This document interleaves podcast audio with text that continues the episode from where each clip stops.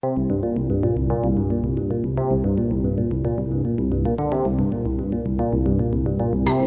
L'actu économique.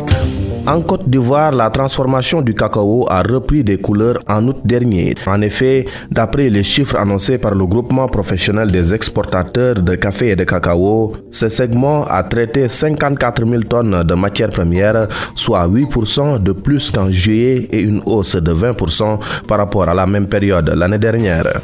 Il s'agit du second mois consécutif où l'industrie enregistre une hausse des broyages de cacao. Cette dynamique traduit la reprise de l'activité après l'épisode de perturbation de l'approvisionnement électrique en mai-juin.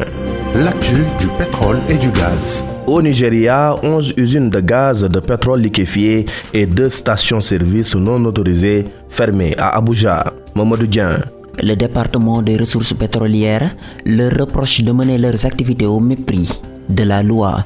Certains membres du personnel de ces installations ont été arrêtés et seront poursuivis en justice.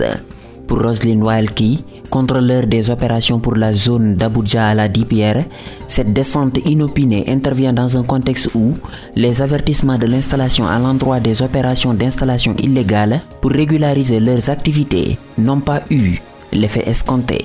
L'année dernière, un document du régulateur du secteur a montré que la majorité des accidents répertoriés dans la distribution en aval ont été signalés sur des installations illégales.